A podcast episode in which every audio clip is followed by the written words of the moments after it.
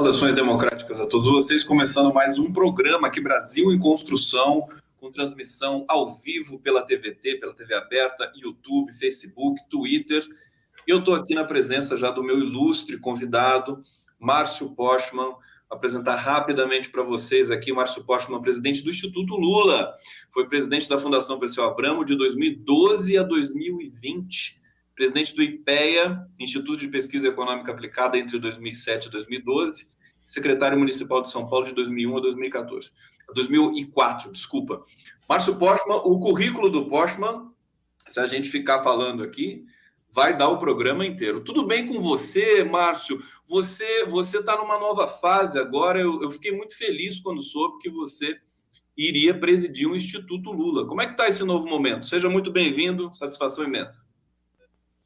Grato pelo convite, pela oportunidade. Sempre uma satisfação poder ter um, um diálogo com você, e especialmente nessa jornada que você está fazendo, pensando o Brasil para frente. Né? É, bem, de fato, é, desde o segundo semestre do ano passado, é, aceitei o convite para integrar é, a direção do Instituto Lula, depois de um, de um período complexo que foi é, o ataque né, de um, da, Operação Lava Jato, de uma parte do aparelho de Estado, que é, buscava, na verdade, é, interromper né, o ciclo democrático do ponto de vista da participação de partidos como o PT, tirando a candidatura do próprio presidente, aprisionando.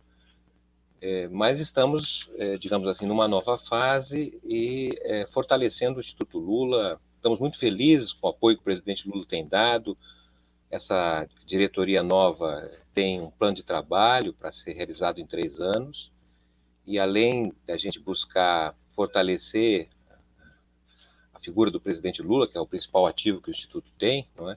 nós temos também um outro ativo muito importante, que foi a experiência de governo do presidente, o seu legado, a sua memória, e estamos trabalhando, digamos assim, num terceiro ativo em construção, que seria é, o, o Instituto Lula se configurar de fato como um centro de inteligência, né, como uma instituição construtora de políticas públicas, que de certa maneira remonta até a própria origem do Instituto Lula, há 30 anos atrás, através do Instituto Cidadania, que foi o, berço, o espaço de construção de campanhas do presidente Lula, de, de construção de parte dos seus planos de governos, enfim. Então, nesse sentido, hoje nós temos cerca de 250 pessoas envolvidas em diferentes é, atividades, né, que configuraria também essa parte de termos no Instituto Lula uma referência de pensar o Brasil em termos nacionais, mas também olhando para além do Brasil, né, as articulações que estão sendo feitas com outros países latino-americanos é, e países europeus, enfim, estamos aí com, com muito estimulados né, com essa possibilidade de, de, de parcerias, de articulações, pensar fora do Brasil no momento difícil que o mundo está vivendo. Postman, a parceria com a, o Instituto da Cristina Kirchner, ex-presidenta argentina, Instituto Pátria, né? É, é, é, só a primeira de muitas? Como é que você você está elaborando essa, esse planejamento? Nós estamos atuando, é, digamos assim, em dois é, níveis de articulação é, do Instituto Lula. Aliás, tem sido essa sempre a nossa preocupação, de fazer combinadamente com é, diferentes instituições. Né? O Instituto Lula não é uma instituição partidária, embora evidentemente somos filiados ao PT, claro, mas é uma instituição que está acima dessa perspectiva mais eleitoral partidária, e, portanto, ela tem esse olhar mais amplo. E do ponto de vista supranacional, né, as ações que nós temos feito, de um lado, é, dialogam com, com universidades, nós temos é, feito uma parceria com universidades latino-americanas, eh, a começar pela Universidade Autônoma do México, a Universidade Metropolitana do Equador, a Universidade de, de Buenos Aires, né? o Instituto se filiou a Claxo, por exemplo, né? nós estamos nessa envergadura de construir, de certa forma, um corpo eh, que tenha capacidade de promover e difundir uma educação, uma capacitação que, de certa maneira, recomponha os quadros da esquerda que nós já tivemos com grande ênfase nos anos 70, 80, e hoje a gente vê essa, essa parte da formação sendo ocupada pela direita, né, por vários mecanismos. Então, há um esforço muito grande, através do Instituto, de reunir uma série de instituições vinculadas ao movimento social, ao movimento sindical, nessa perspectiva de tornar a política, de fato, um espaço de construção eh, de ideias e de ações. Então, o âmbito universitário é um. O outro âmbito é, diz respeito a instituições eh, políticas, instituições do movimento social. Né? Nós temos uma articulação que se construiu em torno de um ciclo de debates sobre o, a saída progressista eh, na pós-pandemia. Nós construímos, foi feito um ciclo de debates e agora estamos dentro de um plano de trabalho eh, com um conjunto de instituições que, vai, que vão desde a fundação da Central dos Trabalhadores Argentinos, a fundação eh, da, da, Frente Ampla no Uruguai, a fundação do Partido Morena no México, que é o partido que, que está no governo do México, por exemplo, a Fundação Transforme eh, na Europa, que reúne partidos de esquerda de 26 países, com uma articulação mais, mais direta com Portugal, Espanha e França, né? e ao mesmo tempo essa, essa agora iniciativa mais recente com o Instituto Pátria, é, que é da, da vice-presidente, ex-presidente Cristina Kirchner, né, com uma atividade muito importante, articulada, e até mesmo o Instituto Lula, que influenciou e estimulou a criação do Instituto Pátria na Argentina, está também em articulações para se construções de institutos é, com equivalência com ex-presidentes no campo da esquerda, por exemplo, no Equador, na Bolívia. Então, estamos trabalhando bastante né, nesse sentido de reorganizar o nosso campo para poder termos, digamos, resultados melhores que tivemos até agora. É, me parece um processo de internacionalização aí do Instituto Lula. Muito interessante isso, Márcio. Agora, é, queria saber o seguinte de você, querido Márcio Postman. É, o Instituto Lula sofreu um ataque implacável também, como o próprio Lula.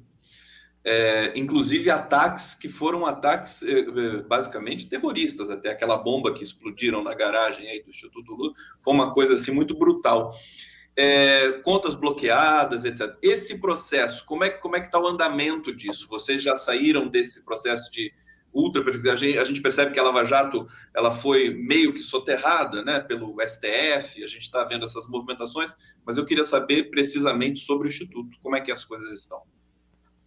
Sim, nós estamos, é, assim, relativamente bem, e isso devemos à, à diretoria da, do, do Instituto Lula passado, o Paulo Camoto, que segue conosco, mas teve um papel muito importante, não é verdade, de eh, manter o Instituto operando mesmo diante desse ataque, não é? Que foi, digamos assim, uma frente eh, que, que, veio, que, veio, do Ministério, uma parte do Ministério Público, da Receita Federal, da Polícia Federal, com inúmeras receitas, eh, denúncias, melhor dizendo, inúmeras denúncias, sem que até o presente momento nada fosse comprovado. Não há uma comprovação e também dentro do processo do presidente Lula, né, que foi agora questionado e, e perdeu sentido, é, também, de certa maneira, diz respeito ao próprio Instituto.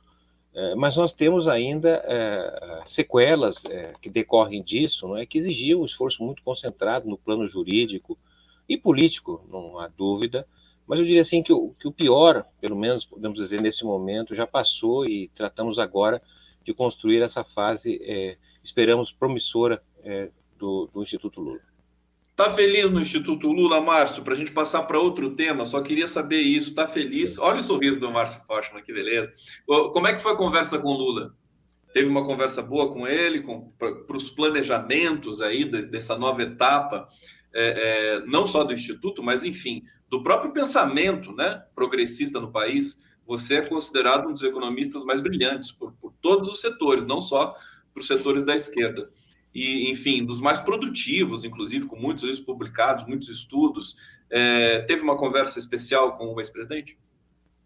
Sim, nós tivemos. O presidente Lula é uma pessoa especial. eu diria assim que, antes de tudo, ele é um, uma espécie de psicólogo, psiquiatra, porque ele, na verdade, em geral, no, com o seu interlocutor, ele se coloca na posição do interlocutor, não é?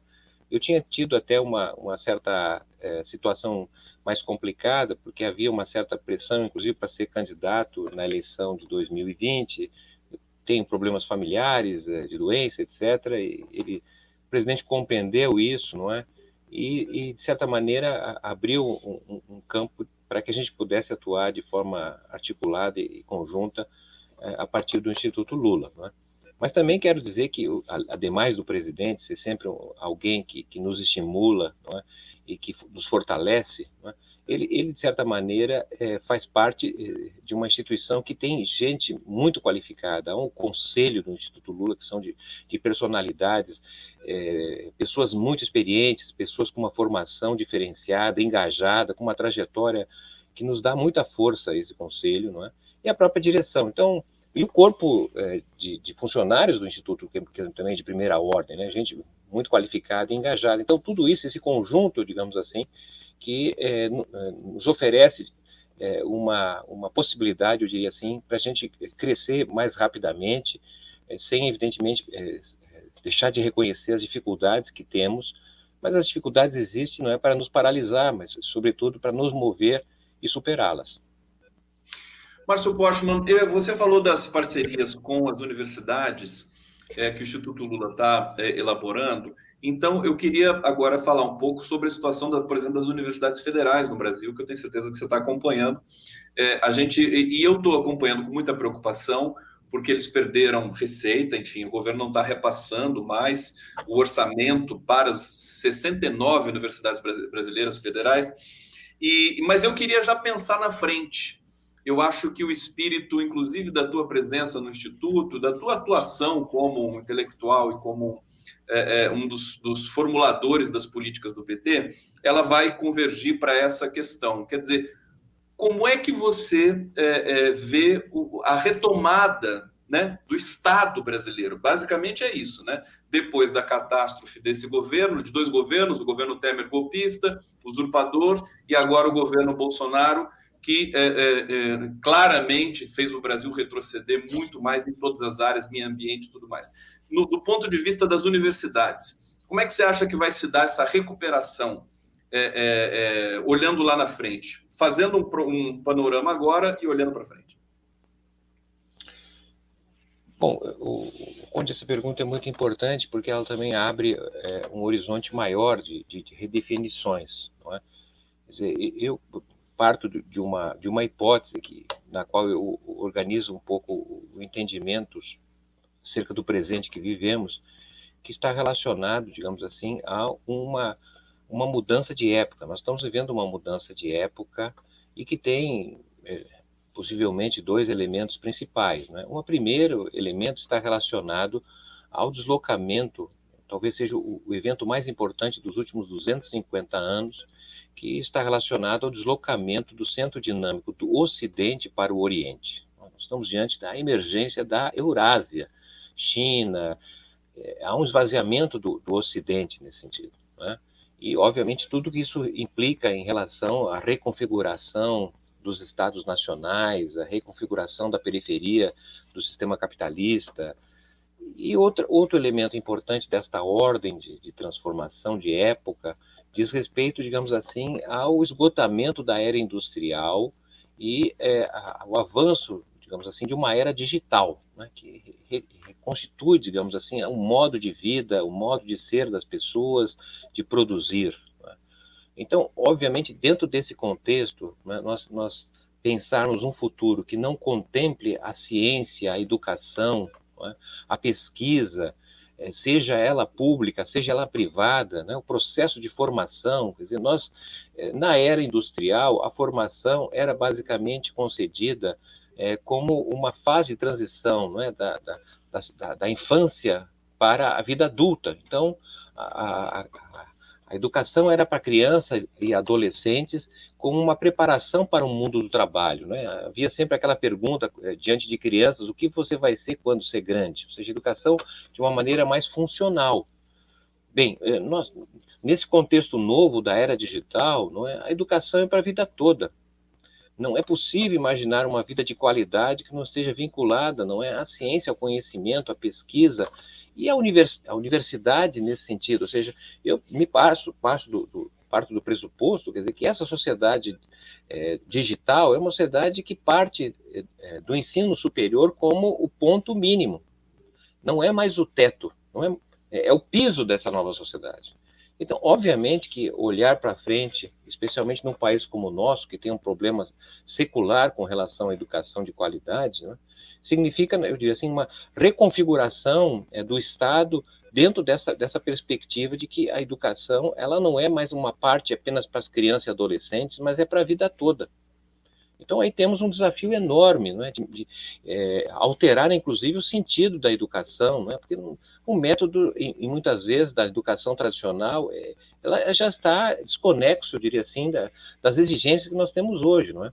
Não, não, é minha área, evidentemente, mas eu percebo que não é possível é, imaginar um, país, uma sociedade, não é sem uma alteração profunda no seu sistema educacional, com muito recurso, evidentemente, com pesquisa, porque do contrário, é, na verdade, continuaremos é, ao, ao, passo largo ao, ao, que estamos, né, num sentido neocolonial, ou seja, dependendo tudo de fora e nada que possa ser produzido aqui, sendo justamente um país tão rico, com tanto potencial como é o nosso.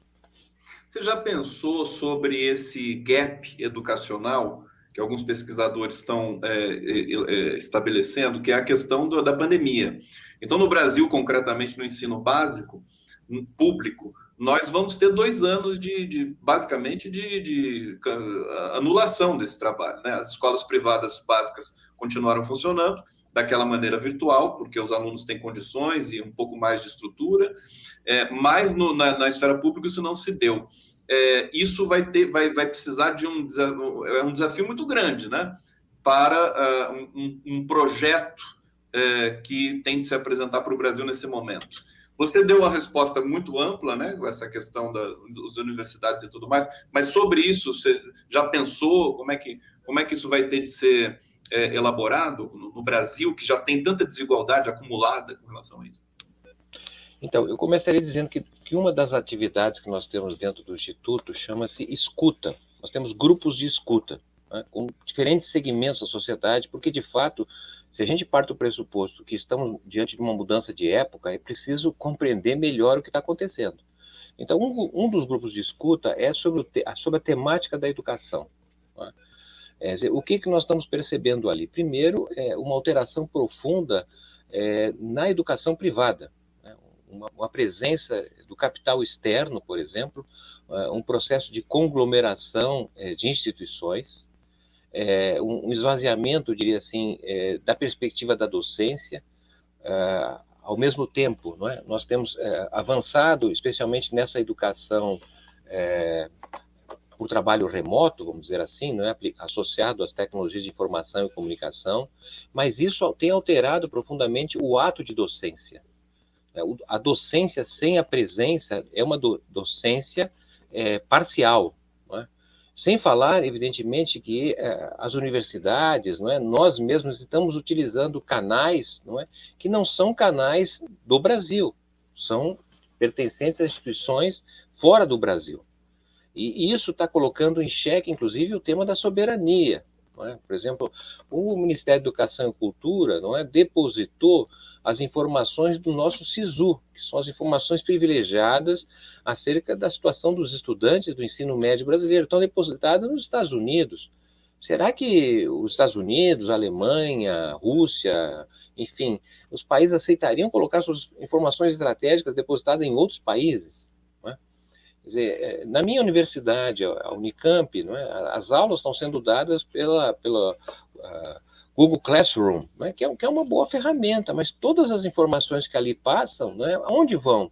Quer dizer, a, a, o, o, ativo da universidade, que é o conhecimento, se, se, não tem um depósito, não tem um controle, isso também vai se esvaindo. Né? Então, tem esse, esse, essa questão, me parece muito importante, que está colocada em relação ao tema educação. Ao mesmo tempo, a temática da desigualdade que você nos traz. Nós estamos, nós desenhamos um, um projeto que é, é, um projeto que visa justamente oferecer é, saídas, eu diria assim, para essa nova desigualdade que se constitui é, em relação a esta era digital. Quando a, a, gente analisa, por exemplo, pesquisas agora demonstram que os, que, os trabalhadores em casa, né, os trabalhadores a domicílio, os trabalhadores, home office, para usar o termo em inglês, é, esses trabalhadores, não é, é, 80% desses trabalhadores são trabalhadores com, é, com educação superior. É, a, a, maior parte são trabalhadores brancos, ou seja, a, a presença desse trabalho através da tecnologia de informação vem, na verdade, aprofundando a desigualdade que nós já conhecemos da era industrial, do nosso passado.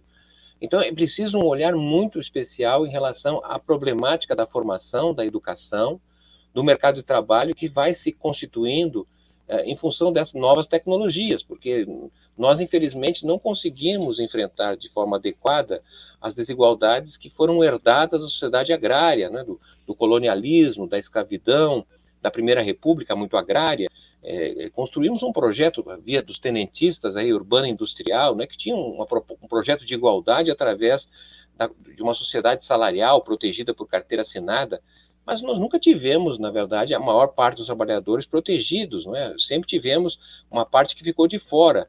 E agora, diante desse desmoronamento que estamos vivendo, a questão da desigualdade emerge com muito mais força. Eu até podia falar mais, mas vamos deixar você dialogar aí, porque tem a questão da, da desigualdade gerada na pandemia, né?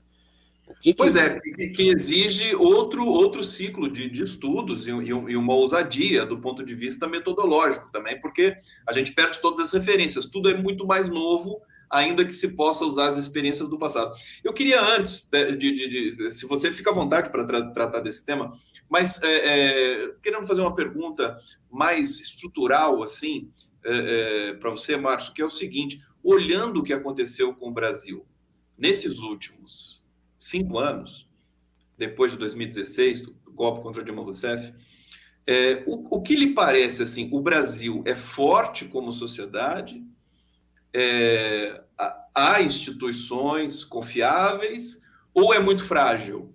É uma pergunta que eu tenho me feito muito, né? porque ao mesmo tempo a gente vê que agora o país é, retoma um pouco o raciocínio histórico, né, na possibilidade, sobretudo, de o Lula, de, de o Lula ser candidato, isso muda muito o cenário, é, mas, mas ao mesmo tempo a gente vê que é, os biomas brasileiros estão sendo devastados, que as comunidades indígenas estão sendo dizimadas, atacadas por pistoleiros, garimpeiros, numa velocidade extraordinária. Então, a pergunta que eu gostaria eh, de, de fazer é o seguinte: você acha que o Brasil é forte, vai resistir, vai superar esse processo? Bom, não, não me parece, Conde, que é, a situação que vivemos, apesar de ser trágica, não é a pior situação pela qual uh, o Brasil viveu. É? E até acredito que, eh, do ponto de vista do nosso campo político progressista, de esquerda, é? nós temos é, certamente muito melhores condições de superar a, o sentido de barbárie que tal, estamos vivendo. Né? Eu sempre fico, como, eu sou sempre um otimista porque trabalho com a história. É? A história é, é, digamos, a minha bengala de apoio. Então, eu fico imaginando se nós estivéssemos na década de 1880, quer dizer, o que era o Brasil submetido ao trabalho escravo, não é? O que é a desigualdade, o que é pobreza, miséria, violência. Imagina a luta dos abolicionistas numa sociedade como aquela, Rui Barbosa, Joaquim Nabuco, é, seus pares no parlamento, a bancada ruralista né, em 1888 era uma coisa fenomenal. Quer dizer, todos os deputados eram senhores de escravos. Né? É, a organização dos escravos, praticamente impossível. Como é que você vai organizar escravo em fazendas privadas, é? É, numa sociedade cuja língua é, mais falada era o tupi-guarani. Então, você construir não é, é, é, essa a transformação que passa o Brasil, não, certamente o que passou ali não era do sonho dos abolicionistas, queria um outro tipo de sociedade, mas enfim, a correlação de forças interna me parece que foi positiva para superar mais de 300 anos de escravidão. Depois nós pegamos um outro momento, a virada dos anos 20 e dos anos 30, que também foi uma época muito importante, mas imagina a luta dos tenentistas, não é? querendo é, introjetar um projeto urbano industrial numa sociedade agrária extremamente primitiva. Né? A expectativa de vida dos anos 20 era de 34 anos de idade. As mulheres tinham entre 10 a 15 filhos. Qual a capacidade das mulheres de participar da vida política, da vida social? Era uma política de homens velhos e brancos, a política era dos ricos. Não, é? não mudou muito, né? é, nós temos altos e baixos, né? É, o Chile agora está dizendo que é possível, né? Nós, nós precisamos acreditar, é claro. E, e, a gente pega, por exemplo, o programa é, de Oswaldo Aranha, do Clube 3 de Outubro de 1932, né? dizia ele, olha, isso aqui é um, um país capitalista, mas o lucro precisa ser tributado para ser validado, senão não pode. Nós estamos em 2021 e lucro e dividendos no Brasil não são tributados ainda. Tá certo? É, dizia também o Oswaldo Aranha que, bom, isso aqui é o país capitalista, devemos defender a propriedade privada, mas a propriedade da terra, para ser validada, precisa ter função social. Nós olhamos o, o território brasileiro, brasileiro e que função social tem. Então, apenas assim, de forma muito rápida, não é? tivemos momentos muito mais difíceis. A década de 30 foi de. Teve 30, teve 32, 35, 30, tem muita coisa, tá certo? E eu acho que essa é a questão fundamental. Dizendo, em períodos de mudança, de época histórica de mudança, a, população organizada pode transformar. E é isso que a classe dominante sa sabe, e por conta disso ela trabalha, na verdade, o, o, psicológico, ela trabalha a tristeza. Um povo triste não muda, não conquista. Tá certo? Quem tem privilégios trabalha com ódio. Esse é o instrumento de trabalho, é o ódio, tá certo? Gerar divisão entre nós, irmãos. Né? Então, a questão básica para nós é entender justamente que é uma época profunda que nós estamos escrevendo a história do país para os próximos 50 anos. O que nós estamos fazendo agora, né, se nós baixarmos a cabeça, evidentemente que se consolida um país para frente, né, que é o que tem como futuro o longo passado. Mas, obviamente, que podia ser melhor. Nós estamos já engedrando algo, né? nós fomos derrubados, digamos assim, em pleno voo. Mas nós vamos voltar. E vamos voltar com muita vontade, com mais experiência, não é? para não cometer determinados erros que cometeram, e, de certa maneira, configurar, me parece, uma, uma esperança nova na América Latina, que tem perdido espaço e importância no mundo, não é? mas que pode certamente se reconectar é, nessa configuração desse plano magnífico que os chineses estão conduzindo, que é a nova rota da seda. Né? Nós falamos muito do plano Biden, etc., mas temos que olhar um outro, outro lado que vem com muita força e está reorganizando o mundo em novas bases. Impressionante as imagens do, do rover chinês posando em Marte, né? Uma coisa, é, é, enfim, se a gente não tivesse tão tomado por esse desterro da pandemia e de, desse problema que o Brasil está vivendo, a gente poderia se, eh, enfim, se fascinar com esse tipo de conquista da humanidade, diria eu. Agora, é, Márcio, já que você tocou no, na questão do plano Biden, é, você como economista muito estudioso, que eu sei que você é, você deu uma olhada ali no plano do Biden, o que, que você achou? Você acha que isso é, traz precedentes, inclusive para o próprio Brasil numa retomada da democracia e, do raciocínio histórico, porque muita gente até disse que o plano do Biden parecia um plano do PT. Você concorda com isso? Bem, eu começo dizendo que gostei do perfil é, político do, do, Biden, né? porque, guardado a vida proporção, é, os Estados Unidos é, é, é, representam um conjunto, uma sociedade dividida, né? Com, com ódio, inclusive, uma sociedade com sérios problemas é, de desigualdade, é, de pobreza, né, desemprego, a decadência que contamina aquele país dominado pelo, pelo, por uma, uma dominância é, do sistema financeiro, do rentismo. Né? E o, o, Biden, que era criticado, visto como uma espécie de songamonga, não é? Um, uma pessoa já com idade avançada, incapaz de fazer, ter uma, uma, uma campanha uh, avançada, ativa, ele foi com tranquilidade, não é? Não, não, não instigou, digamos assim, a oposição. Ele foi construindo uma construção que se deu, inclusive, dentro da, da, das campanha, da campanha prévia, dentro do Partido Democrata, e assumiu. Ao assumir, na verdade, ele que para muitos se transformou numa surpresa, não é? As medidas que ele, que ele passou a, a, a indicar. Não é? E são medidas alvissareiras, eu não tenho dúvida em relação a isso. Medidas muito positivas, não é? Agora, não me parece que sejam suficientes, não é, para tirar o rumo, é, digamos assim, do modelo neoliberal ao qual os Estados Unidos construíram isso. Né? Porque é importante se dizer que desde o Bush filho, né, foram adotadas medidas que, de certa maneira, é, contrariam o neoliberalismo. O, o... Sem querer te interromper, e, e já interrompendo, só mencionar uma, uma fala do economista Paulo Nogueira Batista Júnior, que diz que o plano Biden enterrou o neoliberalismo. Acho que, do, pela, pela sua argumentação, você não deve concordar exatamente com essa questão. É, eu, eu, é muito cedo para a gente ter opinião, a meu modo cedo. de ver, não é? O governo está no seu início. Mas eu, eu, percebo, na verdade, que não é assim um ponto fora da curva. Vamos ver o que vem mais uh, na continuidade do seu governo. Mas eu até indicaria que, o, comecei a dizer, o, o Bush, na verdade, não é começou a comprar título da dívida pública, injetar recursos públicos, ele aumentou o déficit público, tudo isso que está fora da cartilha neoliberal. É? O, o, o, governo Obama não alterou esse princípio e continuou, na verdade, no que os economistas denominam de uma política monetária moderna, uma política que, na verdade, você, o problema não é, não é a dívida, né? a dívida pode aumentar, a, a referência agora, na verdade, é a inflação. Né? E eh, como é uma dívida em moeda nacional, moeda soberana, o país não quebra. Não, o problema da dívida não está colocado como os neoliberais colocavam. É? E, e, isso então deu, de certa maneira, um fôlego para o governo Obama, não é? E, mas o governo Obama tinha, na verdade, já é, uma forte preocupação com a questão da industrialização. O, o, problema central dos Estados Unidos, e ao meu modo de ver do Brasil também, não é? É que você está diante de uma hipertrofia do sistema financeiro e uma atrofia do setor produtivo. E para os Estados Unidos, obviamente, é mais grave, porque eles eram é, a potência mundial, a principal economia do mundo. E se você olhar os dados, é algo é, inimaginável a queda da economia americana quando comparada com o Japão. Né?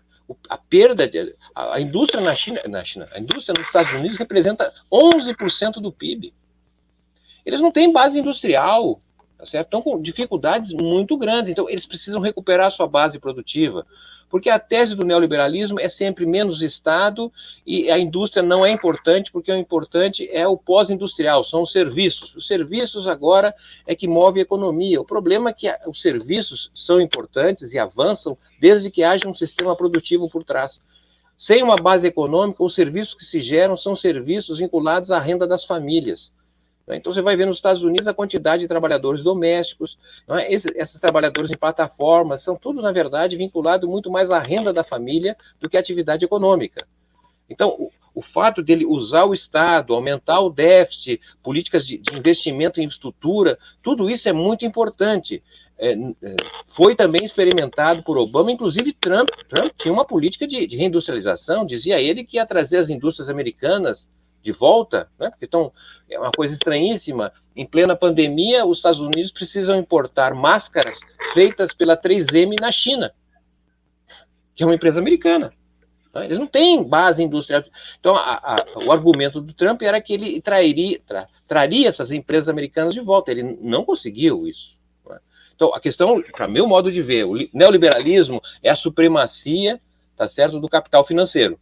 É, e, e isso ele não tocou agora. Não vi, quer dizer, porque isso significa, na verdade, enfrentar a regulação, enquadrar o sistema financeiro. Aí, bom, vamos ver. Espero que faça. Agora, a taxação das grandes fortunas não é uma sinalização bastante ousada, você diria, inclusive, quem sabe agora no Brasil, agora vai, digamos assim. Você já pensou fazer essa discussão aqui no Brasil? Acho que na Argentina também já foi feita essa, essa, é, já, já deram esse passo, né? Você acha que abre precedente para o Brasil discutir isso, inclusive como tema de campanha? Você acha que a gente vai ter uma campanha de volta à politização é, virtuosa nesses interstícios aí de 2022? Poshman, a questão da taxação e a questão da campanha. É, se a gente olhar um pouquinho do ponto de vista histórico, novamente, a chamada Belle Époque, é, capitalista, olhando os Estados Unidos entre 1890 e 1910, foi também um período de grandes capitalistas, de gente muito rica. Né? O, o Rockefeller, por exemplo, chegou a ter um, um, uma, uma, riqueza que, que valia quase 2% do PIB dos Estados Unidos. Né? Hoje, o, o homem mais rico dos Estados Unidos tem uma riqueza que acumulada equivale a 0,6% do PIB. É, ou seja, nós estamos diante de, de, de do surgimento, da, da, da, consolidação de grandes empresas, muitos capitalistas, e nesse período, nesses períodos em que você tem o auge de, desses grandes é, bilionários, vamos dizer assim, uma, uma elite super rica, gera na sociedade um mal-estar. Porque mesmo nos Estados Unidos, que sempre viu a questão da riqueza como sendo é, parte é, intrínseca da expansão capitalista, é, a, a, visão, na verdade, da meritocracia, hoje há um mal-estar. Então, na verdade, apresentar não é uma proposição de financiar esse aumento de gastos e investimentos através da tributação, eu não sei se é, na verdade, eh, um elemento de retórica, ou seja, ele tem base parlamentar para provar isso, isso nós vamos ver, né? Porque se a gente acompanhar um pouco, eu não, não, não acompanho muito, mas aí o cotidiano, não é, é da, da, dinâmica no parlamento, eu, eu, percebi que já há mal-estar entre os republicanos, há mal-estar entre os democratas em relação a esta pauta da tributação. Né? Eu sou favorável, evidentemente, mas a questão é saber se tem base política para aprovar, né? Porque ele, ele fez a proposta, vamos ver como é que vai ser aprovado isso. Mas me parece que a questão do financiamento não é, não está ligada à tributação, mas possivelmente né, né, na continuidade é, é, da emissão monetária, da compra de títulos, enfim, estão cerca, cerca de 120 bilhões de dólares, né, estão sendo comprados de títulos, estão emitindo dinheiro, e isso vai financiar é, o programa do Biden. Agora, tem limites, do ponto de vista inflacionário, eu não sei como se comportar, teve uma alta de inflação agora, né, os setores rentistas, é, é, o, aí os bancos, né, os fundos eh, têm feito um movimento contrário, apesar de ser início do governo. O Biden tem uma aprovação, mas não é uma aprovação tão alta, não é?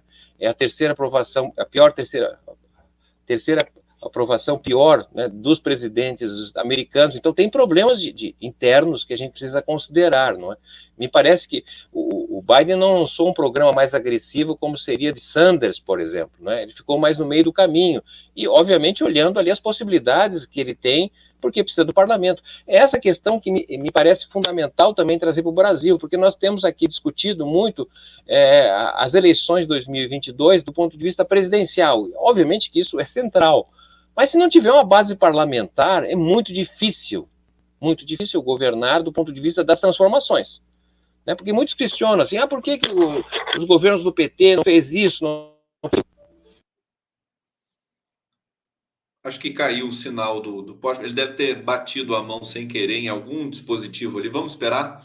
Ele já deve restabelecer. Deixa eu aumentar aqui a minha tela, enquanto o Márcio Postman retorna aqui na nossa no nosso programa A Construção do Brasil em Construção. Desculpa. Quero saudar a todos que estão acompanhando aqui esse programa. É, agradecer a audiência da TVT, a TV aberta, estamos ao vivo para Grande São Paulo. Agradecer também o canal do YouTube da, da TVT que, que está nos retransmitindo. E vou saudar vocês aqui no bate-papo. Maria Alice de Castro Vatanuc, deixando um boa tarde aqui. Obrigado, querido. Um abraço para você. Uma boa tarde também. É, trazer o comentário da Ivoneide Targino Aires Meyer. Eu fiquei chocada quando estive em Nova York. Muitos moradores de rua. Em São Francisco, a maioria dos moradores de rua são flagelados, mutilados de guerra. Obrigado pelo, pelo relato, Ivoneide. É, Marilene Campos, dizendo aqui: discurso de ódio contribui e muito. O povo não sabe discernir. É, aqui, o Malo, deixa eu ver se o, se o Postman está falando aqui. Caiu, tô, eh, te espero. Deixa eu colocar aqui. É, na verdade, eu, eu, percebi o que tinha acontecido. Realmente acabou, parece que acabou a força lá na casa do Márcio Postman, acabou a energia. E, mas ele vai entrar aqui na sequência. Rita Andreata, uma aula maravilhosa. Obrigada mais uma vez, Conte. Márcio Postman é, uma, é de uma é um gentleman e um dos grandes formuladores de políticas e de compreensão, de interpretação no mundo da, da economia, do, da, da socioeconomia né, no Brasil e no mundo. Deixa eu ver se tem mais algum comentário aqui. Aqui a Marilene Campos dizendo que votou no Márcio para prefeito. É, e, e, e, vamos avançar. Eu quero tratar com o Postman aqui na sequência. Aliás, antes de, de voltar, eu estou é, monitorando aqui também, simultaneamente, na medida do possível, a transmissão da CPI. É, alguém está me dizendo aqui que o Pazuello não desmaiou, mas passou mal. Pronto, o Márcio já voltou. Vamos voltar com o Márcio aqui. Márcio, por que, que aconteceu? Apagão? Nós não estamos vivendo apenas um apagão estatístico, agora também apagão de energia. Nossa Senhora. Cai, caiu, já voltou, deu só um pique. É, não sei o que houve aqui. Aliás, eu vou aproveitar, eu, eu, eu quero falar de, de, de, comunicação contigo. Eu não sei se você quer complementar, evidentemente, o que você estava dizendo, se você lembra. Ah, não, sim. É, não, só estava, é, quer dizer, só para dizer que a, a, importância das eleições é, para o legislativo. Dizer, a gente precisa ter uma bancada desenvolvimentista, né, uma bancada que compreenda e tem uma visão de Brasil, né? porque infelizmente o nosso parlamento hoje está longe de representar o Brasil, a sua sociedade. Então, essa eleição, assim como o Biden está colocado, para nós também é importante. Agora, é uma chance única, você tem toda a razão, Postman, é uma chance única porque a gente percebe que esse sistema fascista, nazista, enfim, genocida, seja lá o nome que a gente dê a isso, ele caiu em descrédito absoluto agora. Quer dizer, inclusive nas redes, né? Bolsonaro retraiu muito é, essa proliferação. Eles estão tentando fazer uma coisa agora com a CPI, mas não está dando tempo. Eu estou acompanhando isso. Enfim, e Lula, mesmo sem ter um bunker de, de, de especialistas em, em, em internet, em redes sociais, ele já domina o cenário também nas redes sociais, de uma certa maneira. É uma oportunidade única para fazer uma bancada forte. É, o que, que você acha que falta para que a gente é, mergulhe de fato nesse propósito né? É, eu, eu só queria, ampassando, dizer dos governos Lula, os dois, né, os governos Lula, é, não, acho que o PT nunca teve maioria né, na Câmara, sempre foi, nunca teve. Mas, enfim, houve uma concertação e o Lula, expert, conseguiu, enfim, é, é, aprovar muita coisa e mudar o, o, o cenário no, no, país, né? É, é, ou seja, é possível mesmo não tendo maioria, mas eu queria que você dissesse para a gente o que, que você acha que falta para a gente mergulhar nessa questão de realmente produzir essa bancada progressista, democrática, que a chance é única agora que se coloca. Pois é, eu é, entendo a, a, disputa eleitoral como resultado né, da disputa no interior da sociedade. É, isso, obviamente, é verdade é, na medida em que os partidos estão conectados com a sociedade. Se a gente ficar é, limitado a uma perspectiva eleitoral, meramente eleitoral, não é? talvez nós, nós, nós tenhamos problemas para é, termos uma bancada maior do que poderíamos vir a ter.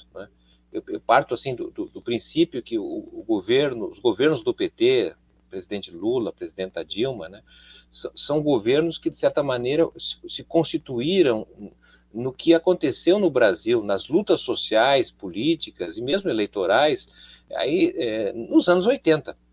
Não é possível imaginar que o presidente Lula caiu de paraquedas em 2002. É uma construção né, que resultou do sujeito social lá dos anos 70, das lutas, não é pela, pela, pela defesa do posto de saúde, pelo transporte público, né, pela educação, é, pelo acesso à terra, pela autoconstrução, ou seja, há um processo histórico que foi moldado em função de um sujeito social, a participação das igrejas, do movimento de oposição aos sindicatos, digamos assim, uma certa intelectualidade, classe média dos anos 80, tudo isso constituía um sujeito social muito próprio para permitir que um partido é, com o nome Trabalhadores tivesse a ascensão e se transformasse né, no principal partido de esquerda talvez de, de, sem, sem paralelo é, é, nesse período recente, é, e fizesse governos que só foram interrompidos né, por, por, um golpe, porque do contrário, é, possivelmente o processo eleitoral não, não teria interrompido essa jornada.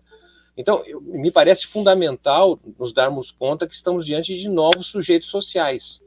Tá certo? A, a, o que o neoliberalismo fez no Brasil foi destruir digamos, as classes sociais principais. Destruiu a classe eh, proprietária, a burguesia industrial, você não tem mais burguesia industrial, infelizmente, não é? E destruiu a classe operária tradicional. Então você tem, eh, de certa maneira, na classe dos proprietários, o maior, o homem mais rico do Brasil, quem é? Tá certo? É, é alguém vinculado à produção de cervejas, cervejaria. Olha, a cerveja é uma tecnologia que tem pelo menos 4 mil anos. Isso é que nós temos de burguesia no Brasil. Né? Aí olha a classe trabalhadora no Brasil. É, em 2019, quatro quintos da, dos ocupados do Brasil estavam vinculados ao setor de serviços. As três principais ocupações do Brasil: né? Trabalho doméstico, segurança privada e trabalhadores integradores, trabalhadores de plataforma. Essas atividades não estão vinculadas à atividade econômica, estão vinculadas à renda das pessoas, das famílias. Então, é, é uma sociedade, tá certo, muito complexas. E, e portanto, o, o, o, resultado eleitoral é, de certa maneira, a forma com que os sujeitos sociais se manifestam, se organizam. Então, estamos diante de novos sujeitos sociais, os partidos precisam estar conectados com isso. Porque, do contrário, o que eu vejo hoje, de certa maneira, é a articulação que a igreja faz, que é o crime organizado faz, com muito mais competência no envolvimento desses novos sujeitos sociais. Isso é uma conversa longa. É uma conversa longa, e eu acho que a gente pode, inclusive encaminhando aqui para o bloco final, para falar de comunicação. Você também tem é, observado muito essa questão da comunicação de redes, e existe também aí uma descompensação entre, entre a, a linguagem, né? É, é, que, que, enfim, que, que pode ser efetiva nessa situação. Inclusive, Postman, a, a própria comunicação da, no, no bojo da pandemia ela, ela falhou muito né, na, na, questão de você ver que as pessoas demoraram no Brasil a usar máscara e, e, também quando usaram não foi direito, o confinamento, né? Foi todo um processo muito penoso né, de, de, de, de conscientização, digamos assim, dessa prevenção sanitária, desse, desse cuidado sanitário. Evidentemente, por, por negligência e por má intenção de um governo notadamente assim é, é, é fraco nesse sentido. Agora, é, para os setores progressistas, para a sua pesquisa, junto aos, aos, a, aos parceiros do Instituto Lula e tudo mais, é, é, o que, que a gente poderia pensar como comunicação é, para, para, para justamente ocupar esses espaços que agora são diferentes. Não tem mais você. No, é, comumente é, é, explica a questão da mudança do mundo do trabalho, do sindicato, isso tem consequências também na questão da comunicação. Então, a, a gente fica tentando buscar né, esse, essa esse encaixe é, é, ao mesmo tempo em que, em que vemos a força do, do, de Luiz Inácio Lula da Silva ainda, mesmo não fazendo uso dessas questões mais digitais e tecnológicas. Queria que você desse um panorama do, do que você tem pensado a respeito disso. É, acompanhando melhor, a gente tem no interior do Instituto Lula três grupos de escutas, né? Um, um, grupo que envolve comunicadores, comunicadores populares, comunicadores em diferentes é, regiões do Brasil. É, nós temos também um grupo de é, pessoas que trabalham com instituições é, de trabalhadores, instituições populares, periféricas, para tentar também trabalhar e entender melhor esse outro mundo da periferia brasileira e um, um grupo de é, pesquisadores, pessoal que trabalha com marketing, faz pesquisas também eleitorais. Né? E me recordo. Ô, uma... Márcio, desculpa te interromper, mas eu acho que o microfone do teu fone de ouvido deve estar raspando em algum lugar e está dando um ruído. Obrigado, Isso. obrigado. Você que é um expert, eu não tenho muita uh, ainda aprendizagem a, a, fazer, utilizar. Melhorou assim, não? Tá. Melhorou, Agora? melhorou. Era isso. Melhorou. Então, eu estava comentando do, do, dos grupos nossos de escutas e lembrando de uma reunião que, que, que tivemos com um, um, um, professor, que é professor da Universidade de Georgetown, nos Estados Unidos, é um venezuelano, estava trabalhando como na assessoria da candidatura do Andrés no Equador, e ele contando justamente é, a situação no, no Equador, né, em que o, o, o, atual presidente, foi eleito presidente, não é, virou, se transformou, na verdade, no candidato TikTok certo? Um candidato sem programa, mas utilizando o TikTok, se tornou popular entre os, entre os jovens, enfim, fez uma campanha por ali. E o candidato, é, o Andrés, que era um, um, candidato jovem também, utilizava as redes sociais, mas muito vinculado a defesa né, da experiência do governo anterior, é? dizendo, olha, nós fizemos isso, fizemos aquilo e tal, e dizia justamente esse só que as pessoas diziam, tudo bem, você fez, agora, mas eu quero, e agora? Né? o agora, o, logo mais. Então, eu acho que são questões que nós precisamos ter mais clareza, quer dizer, como usar melhor a, essa ferramenta. Né? A comunicação é uma ferramenta, não é? Agora, a credibilidade da comunicação está associada à presença é, física ou à interação que é feita também de forma direta. Né? E eu tenho percebido avanços também, não é? mesmo é, a, do ponto de vista da organização sindical, por exemplo, pego a experiência do sindicato dos bancários, é, dos sindicatos bancários, eles fazem assembleia com 120 mil pessoas através das redes sociais. 120 mil pessoas, é uma, é outra forma de, de, de, de presença, de organização, de trabalho em rede, não é? é, o, o, Partido dos Trabalhadores introduziu um aplicativo, nós estamos entrando agora numa, numa situação é, mais avançada, então há um esforço nesse sentido, mas vejo com preocupação o fato de nós estarmos prisioneiros, não é, é desse, das redes sociais que não são nossas, são fora e que nos podem colocar a qualquer momento ou dificultar a possibilidade de que, do, do que a, a, nossa fala, do que a, o nosso conteúdo não chegue a quem precise, né, ou a quem a gente gostaria que chegasse. Então, esse, esse me parece uma questão muito importante da gente considerar, não é? até que ponto, por exemplo, o Trump ou o Bolsonaro tem a sua própria rede, até que ponto, né, o que significa, por exemplo, o banco de dados dos pobres, que anteriormente foi feito através do, do programa Bolsa Família, não é? Que, que é, é, um, é um, um, um, cadastro né, de, de pessoas pobres em, em parceria com uh, as prefeituras e, portanto, ali há uma solidariedade e, em tese, ninguém usa para fins políticos. Agora, na medida que você abandone isso e faz um cadastro, né, que fica nas mãos da Caixa Econômica, sabe-se lá qual uso que poderá vir a ter. É? Então, é, essa é a disputa, porque no capitalismo atual, o modelo de negócio está assentado na captura de informações pessoais, né, nos cadastros, que depois se transformam em possibilidades econômicas, em ganhos econômicos, mas também no uso político. Então, me parece importante essa questão da soberania e dos canais próprios de comunicação. Ainda vale para você, Márcio, aquela dicotomia da, da linguagem simples, popular, para a questão mais rebuscada. Eu me lembro, inclusive, do Felipe Neto, que é um grande comunicador, que inclusive colaborou com o Instituto Lula recentemente, Sim. fazendo uma live muito bacana com o Fernando Horta e tudo mais, é, é, dizendo que a esquerda é, usa uma linguagem muito rebuscada, é, muito complexa, e que não chega ali no, no, no, no povo trabalhador. Você acha que ainda, de fato, essa questão é, é, ainda é importante para que a gente possa, é, enfim, ocupar mais espaços, né? Se a gente tiver uma população é, é, educada, interessada, sem, sem, sem é, elementos hegemônicos de, de, veículos de informação, talvez isso, esse cenário também melhore um pouco mais. Né? Sim, sim.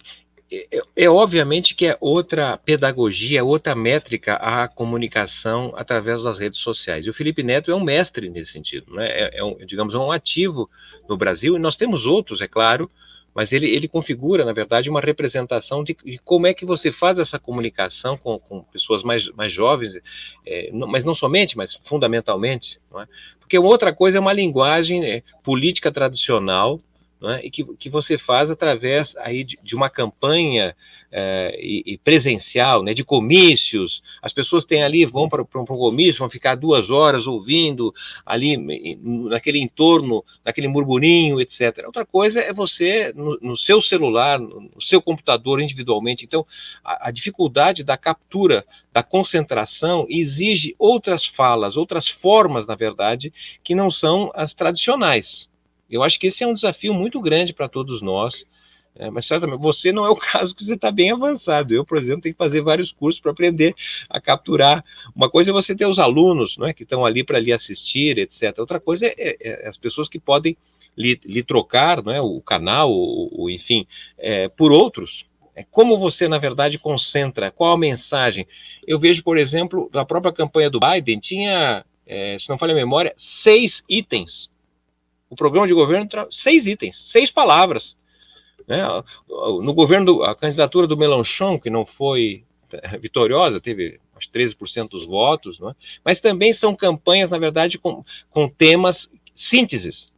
Né? Não é uma coisa enorme, não é uma Bíblia, ninguém, não se lê mais naquela outra forma, não é? é mais o visual, então tem uma pedagogia que precisa ser aprendida mas é, é, um pouco assim, é aquela coisa. Será que foi diferente um dia, né? Essa questão, por exemplo, a gente sabe que alguns slogans ganham eleições, né? Alguns slogans é, é, é a síntese, né? O próprio Brexit tem um pouco isso, né? É, ter de volta o controle, né? Aquele documentário sobre o Brexit é muito interessante, o filme é, é sobre isso aí. Mas, Postman, para terminar, eu, eu, eu, eu, defendo muito a, a ideia de especialistas em, em estudos de discurso de linguagem operando não mais com marqueteiros e essa linguagem da publicidade, mas operando junto com as lideranças políticas que estão querendo ocupar espaço. Porque me parece, você mencionou, e eu agradeço muito essa questão é, da, da minha atuação nas redes, porque o sentido acelerou mudou o regime de produção de sentido. Então, a gente precisa entender um pouco como é que funciona isso, mais a fundo e técnica e teoricamente, para poder realmente poder eh, produzir os enunciados né, que vão ser é, é, transmitidos e, e, vão dar algum tipo de tração para um discurso e para o debate público operar é, como em outros tempos. Né? Eu passo a palavra para você é, é, comentar e se despedir para a gente encerrar esse papo aqui mais uma vez. Agradeço imensamente sua presença, querido Márcio Postman, e parabéns pela nova e, e, sucesso na nova jornada aí no Instituto Lula. Somos aí, Paulo Freire, né? Estamos fazendo tudo com todo mundo. Isso, isso é que nos anima. Anima é trabalhar em conjunto e, ao mesmo tempo, o, o que você nos, nos oferece, que é o debate de ideias, não é? É, sinceramente, eu, eu, acredito que o Brasil está. Um país pobre não é só o país pobre fisicamente, é um país pobre também quando não tem ideias. Né? E me parece que essa é a questão muito importante que a gente precisa considerar. As ideias certamente não mudam a realidade, né? não vão mudar a sociedade, mas as, a ideia pode, as ideias podem mudar as pessoas, como vem a realidade. Né? E se isso ocorre, obviamente que a realidade se transforma mais rapidamente. E me parece que essa é uma questão central, né? Fazer uma política com, com amor, não é? Uma, uma política vibrante, eh, uma política que entusiasme, uma política que dê esperança. Né? Porque só um, um povo com esperança é que transforma. Um povo triste, sem esperança, não é? É o palco pela qual a direita e os privilegiados, poderosos, né, atuam. E nós estamos, na verdade, uma sociedade entristecida. É preciso, obviamente, entusiasmá-la com ideias, com vontade, é, com credibilidade. E nada, a meu modo de ver, é, está comparável ao que temos ao nosso ativo, que é o presidente Lula. Né? Ele está convencido, me parece, desse enorme desafio. Né? O desafio de é, envolver as pessoas, é? dar-lhe uma esperança, como no passado, mostrar que nós somos capazes de fazer desse país algo superior ao que temos hoje. E essa é a nossa vontade. Márcio Postman, muito obrigado. O público aqui adorou. Você realmente transmitiu muita confiança para a gente aqui e as análises brilhantes de sempre. Obrigado. Até a próxima. Agradeço a todo mundo que nos acompanhou. Valeu. Tem gente com fome, tem gente com fome. tem gente com fome, dá de comer. Tem gente com fome, tem gente com fome. Tem gente com fome, dá de comer. Tem gente com fome. Estação de Caxias de novo a correr, de novo a dizer, trem sul da Leopoldina correndo, correndo, parece dizer, tem gente com fome, tem gente com fome, tem gente com fome. Tem gente com fome. Se tem gente com fome, dá de comer. Tem gente com fome. Se tem gente com fome, dá de comer. Se tem gente com fome, então dá de comer. Dá de comer. Tem gente com fome. E se tem gente com fome, dá de comer. Se tem gente com fome, dá de comer. Dá de comer. Dá de comer. Dá de comer. Tem gente com fome. E se tem gente com fome, dá de comer. Vigário Geral, Luca, Cordovil, Pina. Penha Circular, Estação da Penha, Olaria, Ramo, Bom Sucesso, Carlos Chaga, Pinhais, Malá, Três Sul, Telepodina, correndo, correndo, parece dizer, tem gente com fome, tem gente com fome, tem gente com fome. Se tem gente com fome, dá de comer. Se tem gente com fome, dá de comer. Tem gente com fome. E se tem gente com fome, dá de comer. Dá de comer. Dá de comer. Dá de comer. Dá de comer. Dá de comer. Se tem gente com fome, dá de comer. Dá de comer. Tem gente com fome. Tem gente com fome. Tem gente com fome. Dá de comer. Dá de comer. Dá de comer. Dá de comer. Dá de comer. Dá de comer. Tem gente com fome. Tem gente com fome. Dá de comer. Dá de comer. Se tem gente com fome, dá de comer. Dá de comer. Dá de comer. Dá de comer. Dá de comer. Dá de comer. Dá de comer. Dá de comer. Dá de comer. Dá de comer. Tem gente com fome. Se tem gente com fome, dá de comer. Não podemos mais esperar. Precisamos de você. Acesse a página temgentecomfome.com.br e doe quanto puder.